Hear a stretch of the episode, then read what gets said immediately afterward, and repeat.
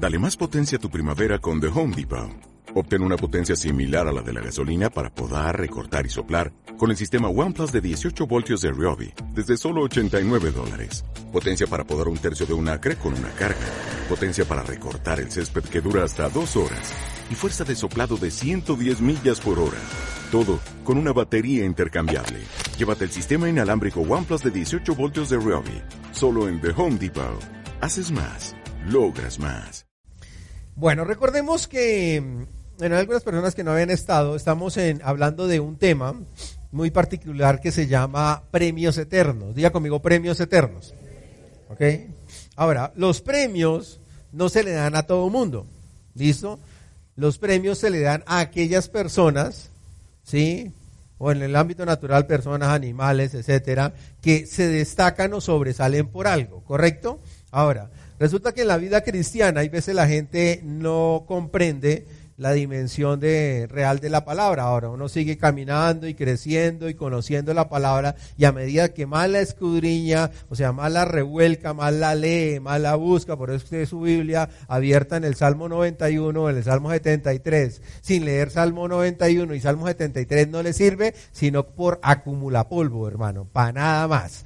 ¿Listo? Entonces, cuando usted comienza a estudiar la palabra, entonces se da cuenta que hay una gran diferencia entre ser un heredero, ¿sí? Y recibir premios o recibir recompensa. Entonces, eh, la gente que dice, no, es que yo ya todo lo recibí en Cristo por medio de la obra de Cristo, al haber recibido a Cristo Jesús como Señor y Salvador personal, tiene la razón, ya lo recibió todo. ¿Sí? Ahora, tuvo un regalo maravilloso que se llama salvación, ¿sí? Y en esa salvación encontró santidad, prosperidad, justificación, redención, etcétera, etcétera, etcétera. Eso lo obtiene cada persona, cada persona que acepta a Jesús como su Señor y su suficiente Salvador lo recibe gratis, porque toda herencia es gratis. ¿Ok? ¿Y a cuánto le gusta lo gratis?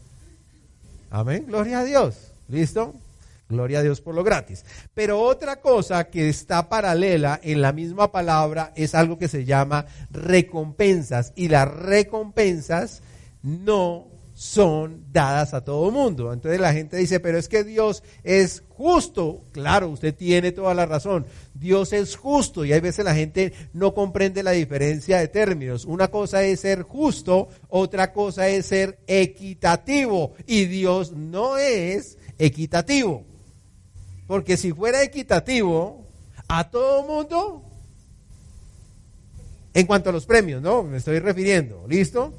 En cuanto a los premios, a todo mundo le daría lo mismo, porque eso se llama equidad. Ahora, usted sabe que el modelo de del famoso eh, comunismo, ¿sí? O llámelo chavismo o, o adismo, como quiera, etcétera, etcétera, ¿sí? Quiere mostrar que supuestamente el tener todos por igual es la solución del mundo y resulta que no lo es. Sigue colapsando ese pensamiento todos por igual y todos si los ricos les dieran a los pobres, todos seríamos felices. Puro cuento, hermano. Porque el problema no es otra cosa que mentalidad. Tenemos problema en nuestra capacidad de, de pensar. Entonces, Dios, primeramente en la salvación, nos da a todos un regalo que no lo merecíamos y nos lo dio gratis. Pero cuando se trata de premios eternos, que es lo que venimos viendo, y si no lo ha observado o no ha escuchado algunos mensajes, lo invito a que vaya a la página de Facebook y ahí quedan guardados, le da palabra y poder, etcétera, eh, se busca allá en su face. ¿sí? Hay veces que no les gusta eh, vincularse a la página porque yo me entero que está viviendo usted. No, tranquila, a mí no me interesa curiosarle su vida, yo mejor oro por usted me es más fácil. Me es más fácil que ponerme a rascarme la cabeza por jamás no hay cosas que publican. ¿Listo? Entonces, escuche esos mensajes, escuche esos mensajes y dése cuenta cómo opera los premios eternos. Y los vamos a seguir viendo porque quiero que quede claro. ¿Listo? Entonces, cuando hay premios, ¿sí? Igual que en una competencia hay muchos corredores o muchos jugadores, pero solo determinadas personas ganan los premios. Exactamente ocurre lo mismo en el Señor. Ahora, muchísimas personas eh, eh, tienen la, la, percepción de que cuando leen la Biblia y, hay algo, y ejemplo dice el apóstol Pablo, oiga, yo mismo no pretendo haberlo ya alcanzado, pero una cosa hago, dejando ciertamente lo que quedó atrás, prosigo a la meta, dice, al premio del, al premio del supremo llamamiento que es en Cristo Jesús. ¿Cómo hizo este tipo? Siendo un hombre estudiado, siendo un hombre supuestamente o no supuestamente, verdaderamente en esa época de lo más inteligente que había en la época, erudito, dice, en cuanto a la religión yo era, yo era fariseo de fariseo, o sea, era un refariseo. Es como si usted le dijera en este momento, yo soy un cristiano, pero un recristiano. O sea, no solo cristiano, un recristiano.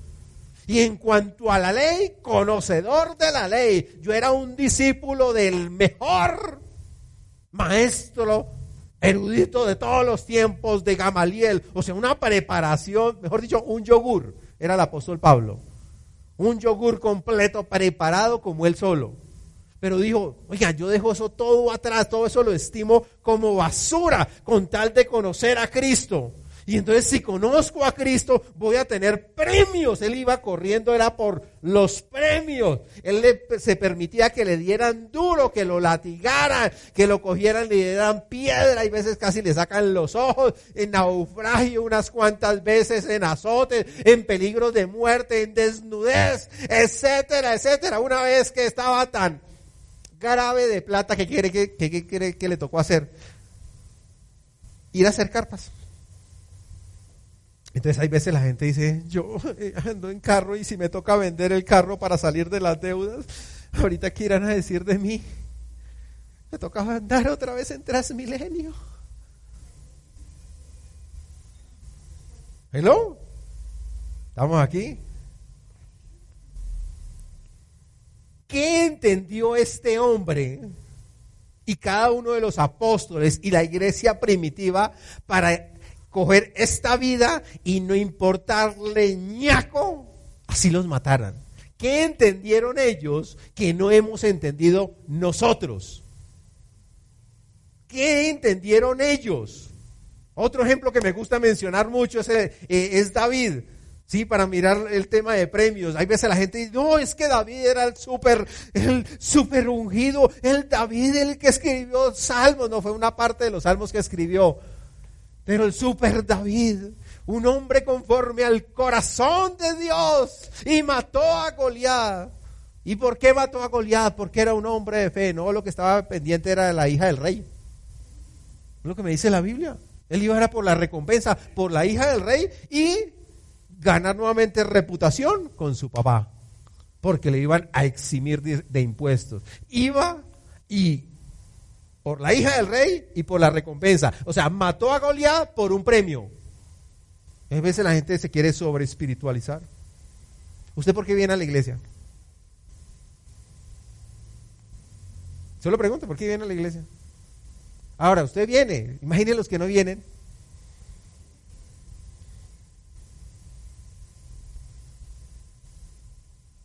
uy, ya no uno está mirando bonito.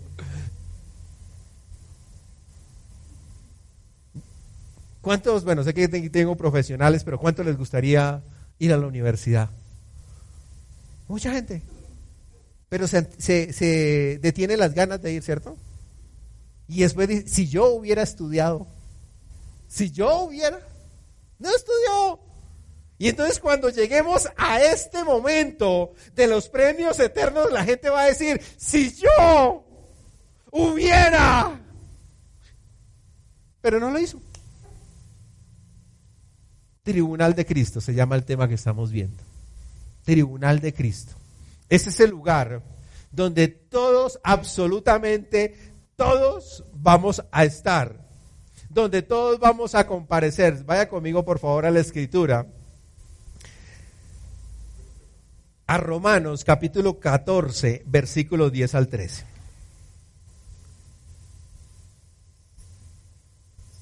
Aleluya.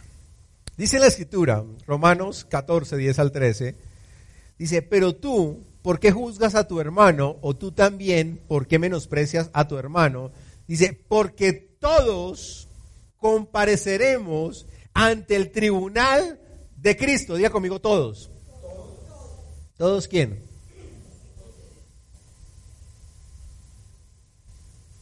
Todos los hijos de Dios. No más. ¿Y mi tía, que cree en Buda? No. Es el tribunal de Cristo, no el tribunal de Buda. ¿Estamos aquí?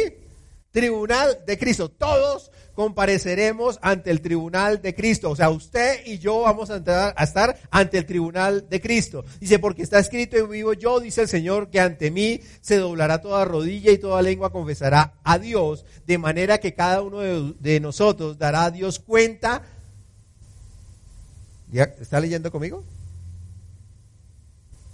Y no lees al monitor. ¿Dará cuenta de qué? De sí. ¿Correcto? Así que ya no nos juzguemos más los unos a los otros, sino más bien decidir no poner tropiezo o ocasión de caer. ¿Ok? Ahora, como no les puedo hacer todo el resumen de la vez pasada, le voy a sencillamente hacer eh, un empalme bien particular. La Biblia nos dice, la palabra nos dice en 2 de Pedro 3.8, nos dice que para Dios un día es como mil años y mil años como un día. ¿Listo? Ahora, entonces, si mil años para Dios es como un día y un año y un día como mil años, entonces dése cuenta que eh, en la actualidad nosotros nos encontramos en el año 2017, ¿no? 2017, ¿correcto? Ahora, ahora ocho días les explicaba que de acuerdo a los tiempos bíblicos, de Adán a Abraham hubo un tiempo de dos mil años. Vuelvo y se lo repito. De Abraham a Moisés, 500 años. De Abraham a Cristo, hubo dos mil años y de Adán a Cristo cuatro mil años. Cuatro mil años. Y desde Cristo a esta época, ¿cuántos años han transcurrido? Dos mil. ¿Correcto? Eso significa que vamos en seis días. De acuerdo a los tiempos bíblicos. Seis días. ¿Correcto? Seis días. Ahora, les mencionaba yo eh, ahora ocho días que en el día, en el día sexto, en el día sexto, de acuerdo a Génesis, fue que Dios hizo al hombre y a la mujer. ¿Listo? Y formó Dios al hombre y a la mujer conforme a su imagen y conforme a su semejanza en el día sexto. Ahora, ¿qué estamos esperando nosotros en este momento? Que sencillamente nosotros eh, seamos este cuerpo que está así como usted lo ve, que lo alimenta harto y lo cuida bastante, se ha transformado. Eso es lo que se denomina como el rapto o arrebatamiento. Va a ocurrir ese momento de acuerdo a la escritura, de acuerdo a segunda de Tesalonicenses, capítulo 4, versículo 13. Ahí para los que toman apuntes, ¿ok? Entonces, este cuerpo va a ser transformado, pero nos dice la palabra que primero que nosotros seamos renovados y transformados, dice que los muertos en Cristo van a ser los que van a resucitar primero. Entonces, primera cosa, usted debe creer que en la resurrección de los muertos, si no cree en la resurrección de los muertos, dice el apóstol Pablo, su fe no está fundamentada en nada y mejor dicho, lo que usted está viviendo aquí no sirve para nada. Si no cree en la resurrección de los muertos, porque los muertos van a resucitar. Lo crea usted o no lo crea, va a suceder. ¿Correcto? Ahora, esa parte es tan interesante porque sencillamente nosotros debemos reconocer la diferencia que hay entre, entre un hombre natural y un hombre espiritual. Eso lo vimos ahora ocho días. Y permítame, se lo leo para finalmente llegar al empalme que quiero hacer. Primera de Corintios, capítulo 15, versículos 47 al 49. Aleluya. Ahora sí ve por qué es importante venir a culto. Amén. ¿Listo? Ahora, dice en 1 Corintios 15, 47 al 49, dice, el primer hombre es de la tierra. ¿A quién se está refiriendo? Adán, ¿correcto? Dice, terrenal. El segundo hombre, que es el Señor, ¿quién? Jesús, ¿correcto? Dice, es del cielo, ¿correcto? Ahora, ¿por qué? Adán fue hecho del polvo de la tierra terrenal de la tierra, ¿correcto? Pero Jesús de dónde vino? Dios mismo se hizo carne y habitó entre los hombres, ¿correcto? Ahora dice, ¿cuál el terrenal? Tales también los terrenales, es decir, lo que es de la tierra, lo que es terrenal es terrenal. Dice, y lo y cual el celestial también tales también los celestiales. O sea, los celestiales celestial y lo terrenal es terrenal. ¿Se acuerda lo que leímos ahorita en, en Gálatas con la parte del diezmo? ¿Listo? ¿Listo? El que siembra para la carne terrenal, de la carne va a recoger resultados terrenales, pero el que siembra para el espíritu, o sea, celestial del espíritu, va a recoger resultados eternos. Dice, y así como hemos traído la imagen del terrenal, traemos también la imagen del celestial. ¿Cuál es la imagen del terrenal? Pégale un pellizco al de lado, suavecito. No mentiras, que lo siente para que despierte. ¿Listo? Ahora, todavía tenemos esta imagen de lo terrenal que es la carne y que harto cuidamos, pero hay una imagen celestial en nuestra vida. Ahora, supongo, y no veo invitados por primera vez, ahora algunos por primera vez, pero eh, sé que son creyentes. Ahora, entiendo por regla general que todos los que estamos aquí somos nacidos de nuevo, es decir, recibimos a Cristo Jesús como nuestro Señor y suficiente Salvador. Es decir, que nosotros ya tenemos imagen celestial. ¿Correcto? Somos habitantes del cielo, celestiales. ¿Ok? Ahora dice la palabra que nosotros estamos sentados juntamente con Cristo en lugares celestiales en Cristo Jesús. O sea, somos celestiales, pero por la imagen terrenal todavía estamos aquí en la tierra. ¿Qué estamos esperando? Que este cuerpo llegue, puede ser determinada cantidad de tiempo y finalmente uno se muere, ¿sí o no? ¿Y este cuerpito que tanto cuidó? ¿Y ahora cuidó el celestial? ¿Estamos aquí? ¿Listo? Ahora, le, dije que íbamos a llegar al día 2. Ahora, vaya conmigo a la escritura, a Génesis capítulo 1, versículos 6 al 8. ¿Por qué es necesario que usted tenga una diferencia clara entre lo que es celestial y lo que es terrenal? Porque si usted se enfoca solo en lo terrenal, usted le va a meter toda su fuerza y energía aquí a lo terrenal. Pero si entiende que hay algo después de lo terrenal, su visión va a ser mucho más lejos. Se le voy a colocar un ejemplo. Ahorita la pastora Adriana está por allá en Dubai y hace una explicación que medio alcancé a captar, sí, sobre los Emiratos Árabes Unidos. Listo, esas, esas seis naciones que se unieron allá en 1971, mejor dicho, formaron ahí una coalición y resulta que ellos cuando forman empresa no piensan en ellos mismos, sino que piensan en sus nietos y en sus bisnietos, o sea, trabajan en futuro. Ahora, ¿qué sucede si nosotros logramos entender, dijo que ellos son de Alá, o sea, no es Dios. Son familiares y descendientes de Ismael. Y nosotros que somos espiritualmente hijos de Abraham, solo pensamos aquí en el momentico, pero no pensamos en lo eterno, en lo que va allá lejos en la eternidad, en esa recompensa que usted y yo vamos a recibir, sino que solo nos enfrascamos aquí en este ratico que tenemos aquí en la tierra. Entonces nos dice la escritura, Génesis 1, 6, 8, luego dijo Dios, haya expansión en medio de las aguas y separe las aguas de las aguas. Póngale cuidado a todos esos términos, que son puros términos eh, metafóricos. E hizo Dios la expansión y separó las aguas que estaban debajo de la expansión de las aguas que estaban sobre la expansión. Está bueno el trabalengua, ¿sí o no? ¿Listo? Y fue así, llamó Dios la expansión cielos. Y, y, fue la tarde y la mañana del segundo día. ¿Listo? Ahora, cuando menciona aguas en la Biblia, cada vez que usted encuentre los términos agua, se está refiriendo a gente, a personas está refiriéndose a personas. Ya no lo, no lo menciona también en Isaías, dice manantial de aguas cuyas aguas nunca faltarán. Otra también nos dice Jesús allá y de su interior correrán ríos de agua viva, de agua viva refiriéndose a la palabra, pero esa agua afecta a otras palabras. No acabamos de ver ayer una inundación por allá en, en, en Mocoa y allá en Perú. ¿A quién afecta las aguas? A las personas. ¿Listo? Ahora, cuando refiere a aguas, está diciendo, oiga, Dios separó en el día 2, en el día 2, separó las aguas.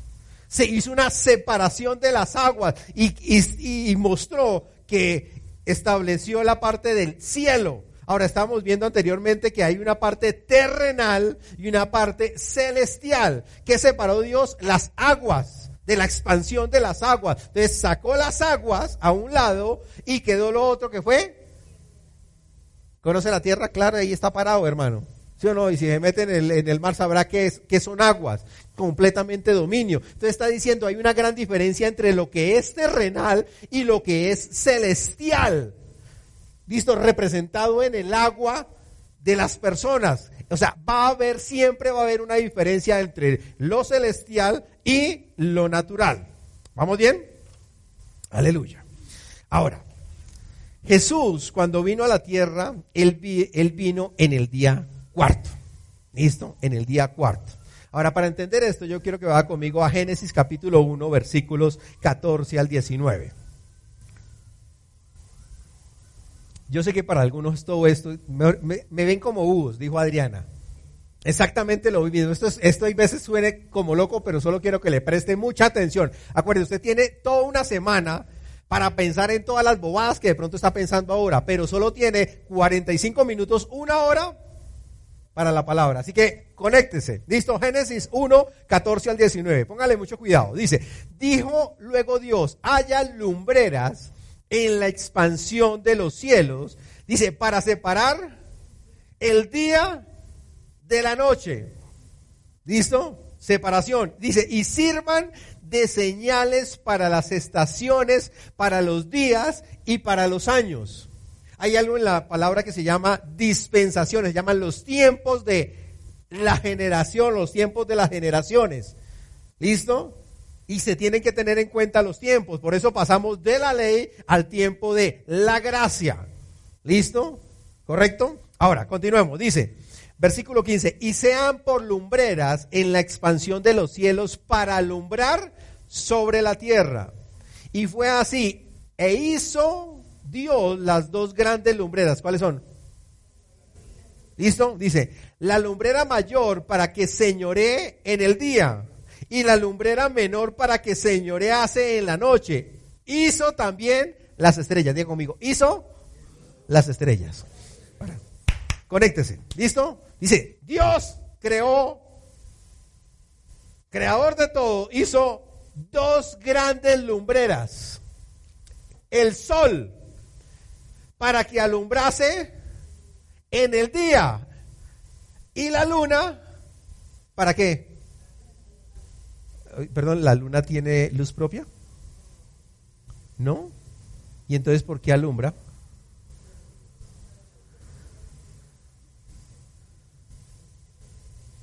Alumbra la luna porque el sol le da los rayos de luz y la refracta, creo que se dice el término, y nos alumbra.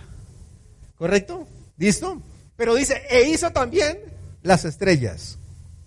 ¿Cuántas estrellas hay acá? Ya le termino de explicar. Colóquele un paréntesis ahí y mire lo siguiente. Dice en Malaquías 4.2, no vaya hasta allá, solo se lo leo. Dice, mas a vosotros, los que temen a mi nombre, nacerá el sol de justicia. ¿Quién es el sol de justicia? ¿Quién es el sol de justicia? ¿Quién fue el que le alumbró justicia a la humanidad? Jesús. Entonces, en el día cuarto hizo la lumbrera mayor para que alumbrara. El sol de justicia alumbra. Ahora, ¿quién alumbra para que sea reflejo en la noche? A la luna. ¿Quién es la luna? ¿Quién es la luna? Diga conmigo, yo soy una estrella. ¿Usted nació, no? ¿Quién es la luna? La iglesia. La iglesia es la luna. Es la luna. Ahora, cuando el sol alumbra, póngame mucho cuidado, cuando el sol alumbra sobre la luna, siempre hay una parte de la luna que está oscura. Siempre nunca va a ser alumbrada completa, si entienden los principios de las bolitas así. Fácil. Sí. ¿Ok? Siempre. Y le estoy diciendo que la iglesia, la iglesia, no como forma individual, ¿sí? Es la iglesia. Ahora, hay una parte de la iglesia que siempre está alumbrada y otra que siempre está oscura. ¿Por qué esa diferencia? Ya se la voy a explicar. Sigamos leyendo ahí en Génesis. ¿Listo? Versículo 16 dice, e hizo Dios las dos grandes lumbreras, la lumbrera mayor para que señoree en el día y la lumbrera menor para que señoree en la noche, e hizo también las estrellas. Y las puso Dios en la expansión de los cielos para alumbrar sobre la tierra, pero solo el sol es el que alumbra, el sol de justicia, y para señorear en el día y en la noche y para separar la luz de las tinieblas. Y vio Dios que era buena y fue la tarde y la mañana del día cuarto. Ahora, ¿se acuerdan hace como tres domingos que hablamos de la historia de cuando Jesús levantó a Lázaro de entre los muertos? Para justificar y mostrarle la resurrección de los muertos. Dice la palabra que Jesús tardó cuántos días para regresar allá donde Lázaro. ¿Cuántos días? Cuatro días cuatro días. Y cuando regresó allá, estoy hablando de, para los que toman nota, allá en Juan capítulo 11, cuando regresó allá donde ella, ¿quién fue la primera que lo abordó? Marta, ¿qué le pasa? Jesús, así, versión Giovanni, ¿no? Sí, las mujeres que no se quedan calladas, nada, ¿no? Sí, sí, sí. ¿Qué le pasa a Jesús? Usted, ¿por qué? Si era su amado, lo dejó morir ahí. Le dijo, tranquila, relájate. Yo soy la resurrección y la vida. Todo el que cree en mí no perecerá jamás. ¿Por qué se demoró intencionalmente Jesús dos días? Porque tenía que cumplirse Génesis. Cuatro días. Tenía que cumplirse cuatro días cuatro días exactamente. Y entonces llegó Jesús y le dijo, Lázaro, sal fuera.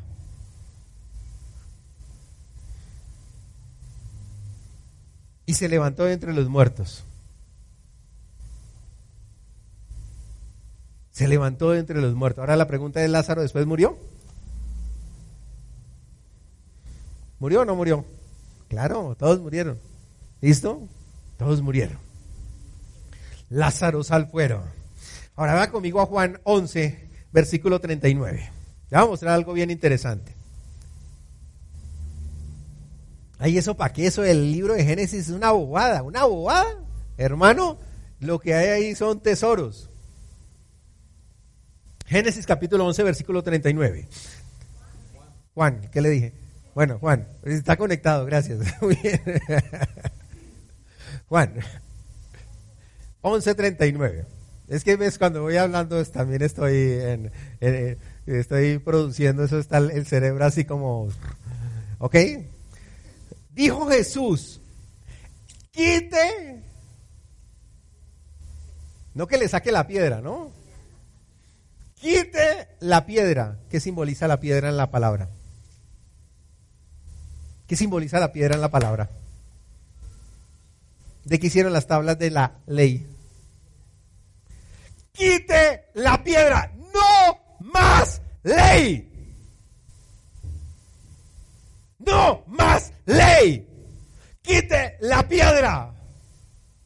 Y Marta, la hermana del que había muerto, ¿sí? que Marta era un personaje, le dijo al Señor, Señor, ha podrido. Versión Giovanni, ¿no? Estoy diciendo versión Giovanni. Y es de ya, porque es de cuatro. ¿Cuántos días? Jesús le dijo, no te he dicho que si crees verás la gloria. No, se lo dijo más bonito. Yo sé que yo sí le hubiera dicho, no es como cuando les digo a ustedes madure. Sí, así madure, ya sobre tanta chilladera, hola, eh. ¿eh?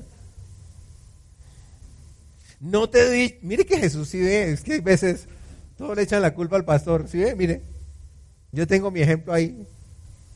No te he dicho que si crees verás que, diga conmigo, la gloria. La gloria de Dios. Dice, entonces quitaron la piedra de donde había sido puesto el muerto y Jesús alzando los ojos a lo alto dijo, Padre, gracias te doy por haberme oído. Significa que oró previamente, o dijo algo previamente versículo 42, yo sabía que siempre me oyes, pero, le, pero lo dijo por causa de la multitud que está alrededor, para que crean que tú me has enviado. Y habiendo dicho esto, clamó a gran voz y le dijo, Lázaro, Lázaro, iglesia, vengan a mí. Iglesia. No dice la escritura que con voz de mando, con voz de arcángel, con trompeta de Dios. Los muertos en Cristo.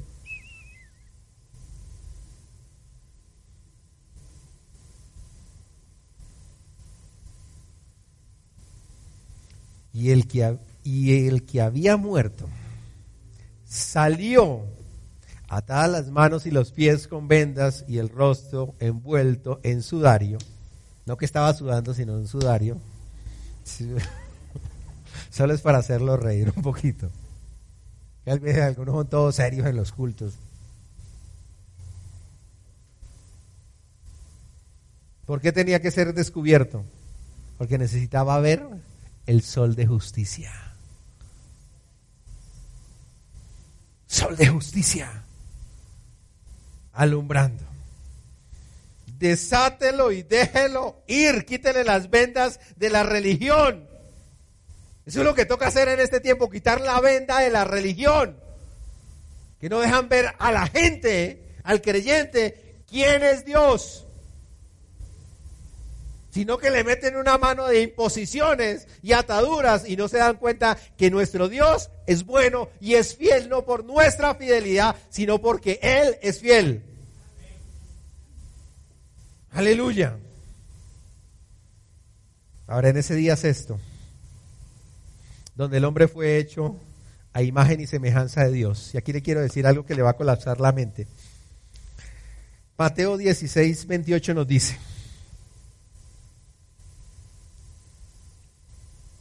Estaba profetizando lo que iba a ocurrir. Mateo 16, 28. De cierto os digo que hay algunos de los que están aquí, de los que están aquí, que no gustarán muerte.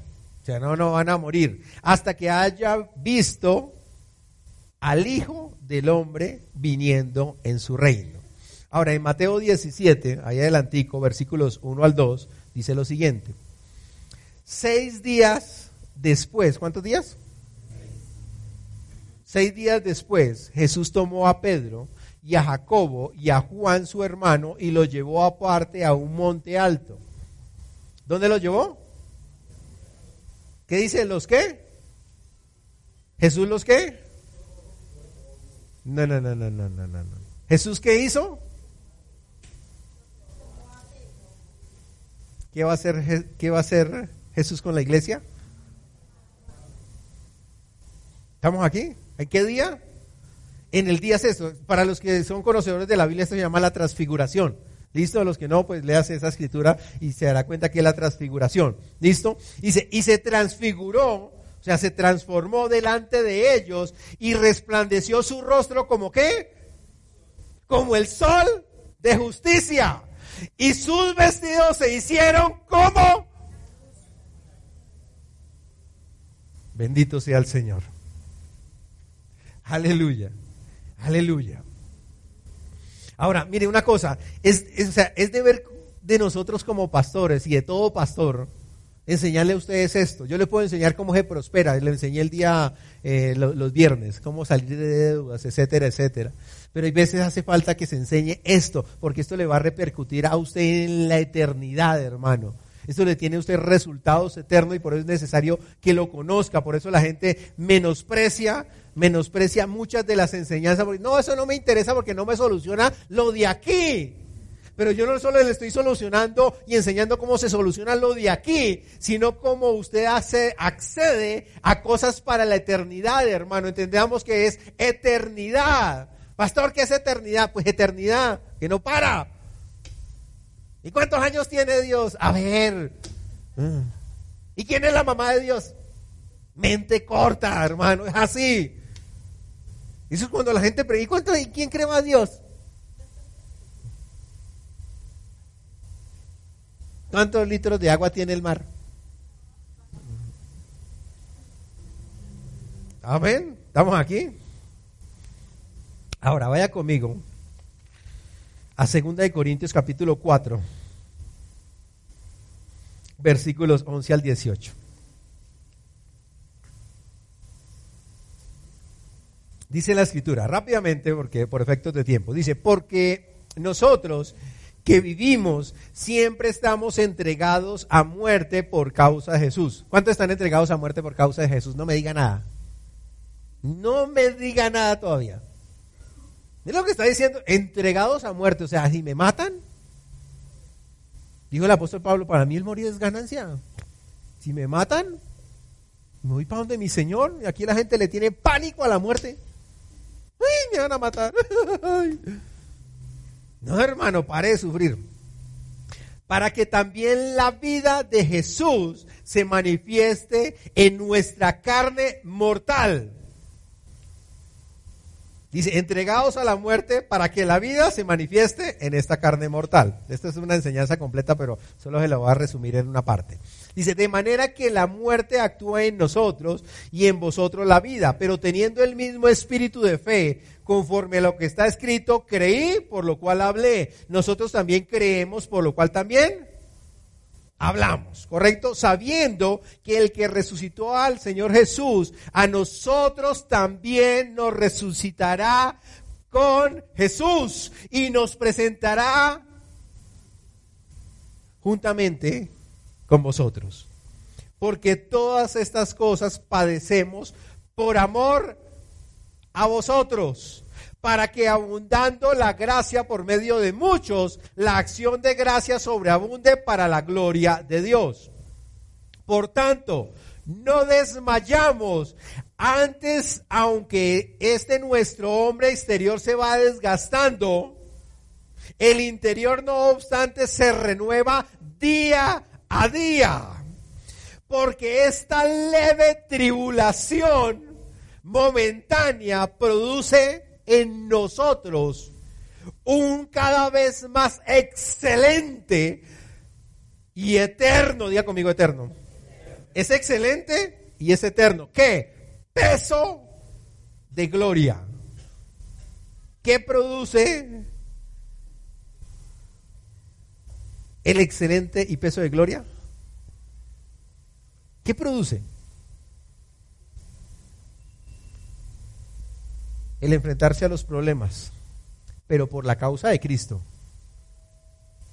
¿Listo? Versículo 18. No mirando nosotros las cosas que no se ven, sino las que no se ven, porque las cosas que se ven son temporales. ¿Se acuerdan lo, lo terrenal? Pero lo eterno, las que no se ven son eternas. Ahora,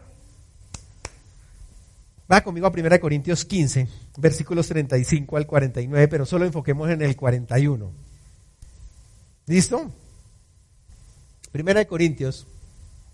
Gerard, ese sí colócame la que no la tengo aquí escrita. Aleluya. Le voy a mostrar. ¿Se acuerda que le hice repetir estrellas? 15. Primera de Corintios 15 versículos, leamos desde el 35. Dice la escritura, pero dirá alguno, ¿cómo resucitarán los muertos? ¿Con qué cuerpo vendrán?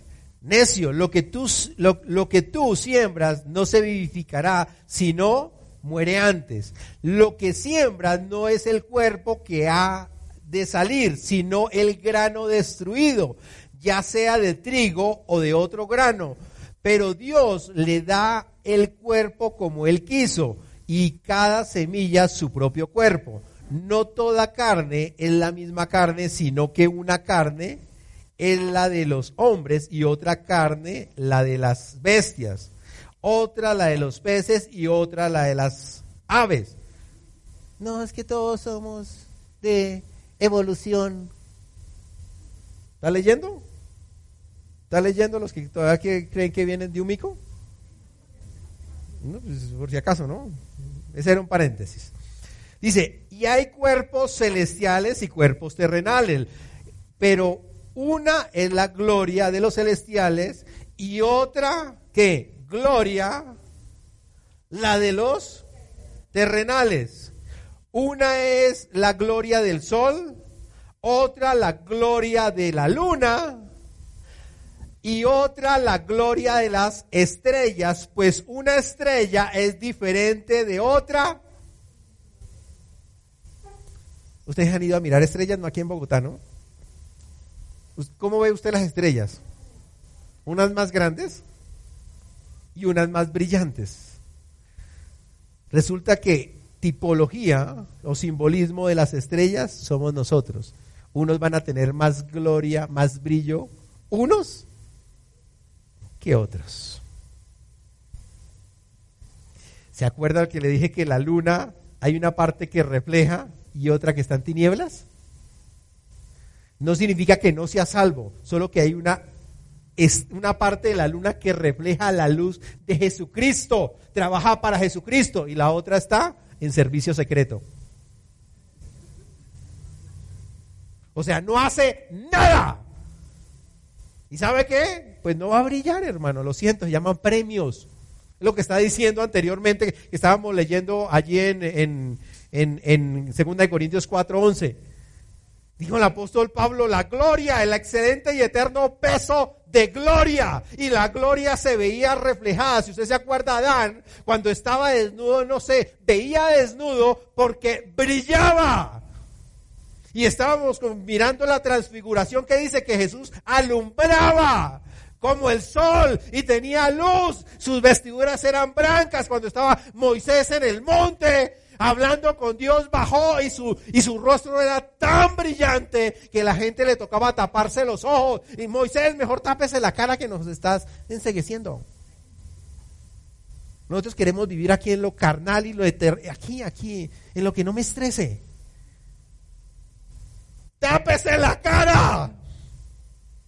Pastor, deje de hablar tantas bobadas. Hábleme de otra cosa que me, me llene el bolsillo. Yo quiero vivir es bien, relajado. Pero pastor, ¿voy a ser salvo? Sí. Pero tu brillo en la eternidad. ¿Y tu brillo en la eternidad? ¿Tu recompensa eterna? ¿Qué vas a hacer con la recompensa eterna? Porque no va a haber nada que puedas hacer para brillar más en la eternidad. El brillo lo obtienes mientras estás en el cuerpo.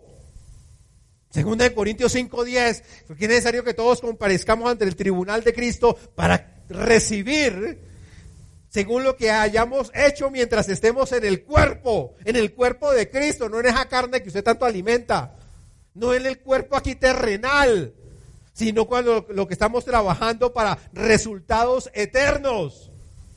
Eso nunca se lo van a quitar. Su casa, usted puede tener la más grande casa del mundo. Pero en dos mil millones de años, hermano, ¿qué es esa casa? Nada. Ahora entendemos por qué la gente de antiguo se hacía matar. Se hacía matar literalmente, con tal de predicar el evangelio, con tal de ganar personas, sirviendo a las mesas. Porque esa es la famosa corona incorruptible. Solo se las veces se las toco como para que la tengan presente. Pero una cosa son las coronas, otra cosa es el brillo. Ahora, ¿va a seguir en el servicio secreto del cristianismo? Y uno pensando en tantas, ocupado. Lo mismo que le sucedió a, a Marta. Marta, Marta, afanada y turbada, estás con tantas cosas que el almuerzo para el visitante, que el aseo de la casa. No fue lo mismo, exactamente lo mismo. Aleluya. ¿Estamos aquí? Aleluya. La gloria que usted y yo recibamos depende del trabajo que se haga aquí. El brillo que usted y yo tengamos depende de lo que se haga aquí. No, pastor, yo me puedo pasar toda la eternidad sin brillo. Tranquilo. ¿Usted sabía que hay gente que no le, no le interesa esto? No le interesa. El brillo, ay, no. Es como alguien, no, yo soy pobre y estoy contento con ser pobre allá sin nada, nadita que comer.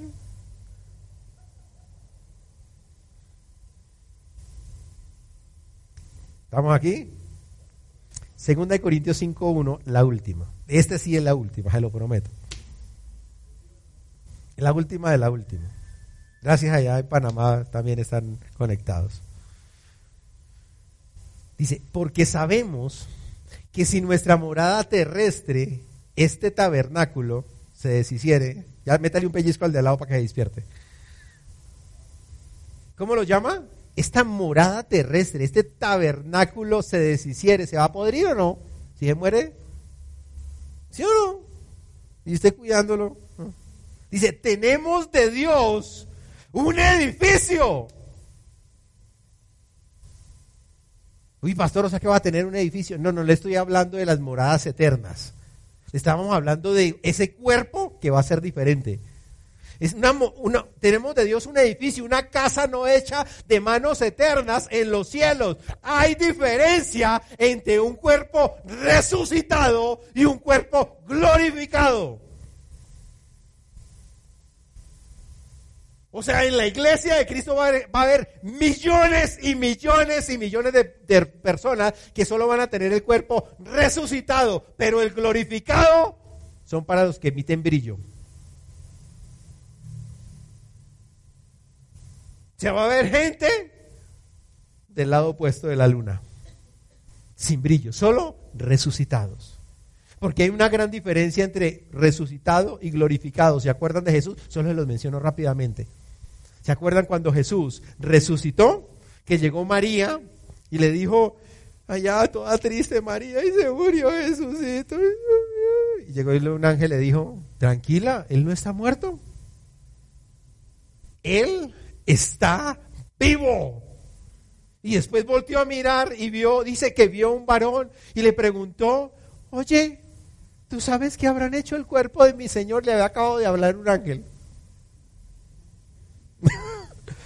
¿Sabes qué hicieron el cuerpo de mi Señor? Y entonces dice la escritura que Jesús le habló y le dijo a ella, Señor, Señor. Oiga, pero si algo yo estoy seguro es que toda mujer reconoce a un hombre.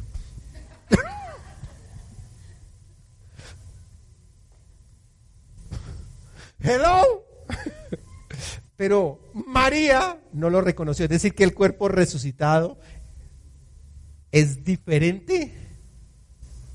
Es diferente al cuerpo terrenal que tenemos.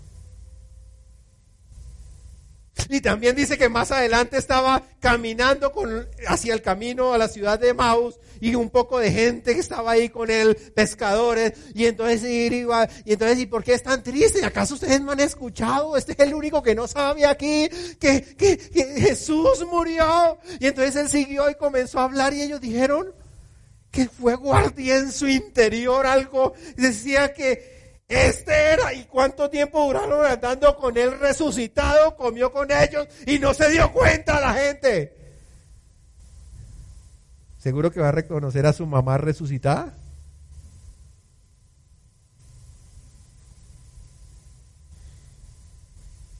Silencio sepulcral. Pero pastor, ¿y Jesús no está igualito como estaba resucitado en el cielo? Dice en Apocalipsis, no se lo leo todo por ya están que van. Dice, y el aspecto del que estaba sentado era semejante a la piedra de jaspe, o sea, cristalino y de coralina, o sea, rojo. Y había alrededor del trono un arco iris semejante en el aspecto a la esmeralda. ¿Cómo es la esmeralda? Verde porque es diferente el resucitado solamente, lo básico de más básico es resucitado, pero el glorificado solo se obtiene por trabajo. No lo que a uno se le dé la gana, ¿no? Ay, ahorita sí le voy a ir a llevar comida a los pobres. Nada, hermano. Es las obras que Dios preparó de antemano para que caminásemos en ellas. Amén. Gracias y paz sobre sus vidas. Si quiere aprender más, pues venga dentro de ocho días que si no le sigo. Amén. Ahí ya, gloria a Dios, los bendigo. Si ve que quedaron como colapsados. Amén. Bendito sea el Señor. Aleluya. Alabado sea el Señor. Los amo, los bendigo.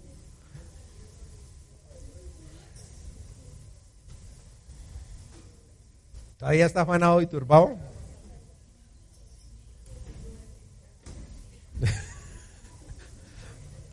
Ahorita sí pueden ir a alimentar la carne con la empanada, con alimente su carne, tranquilo. Esa terrenal puede alimentarla ya.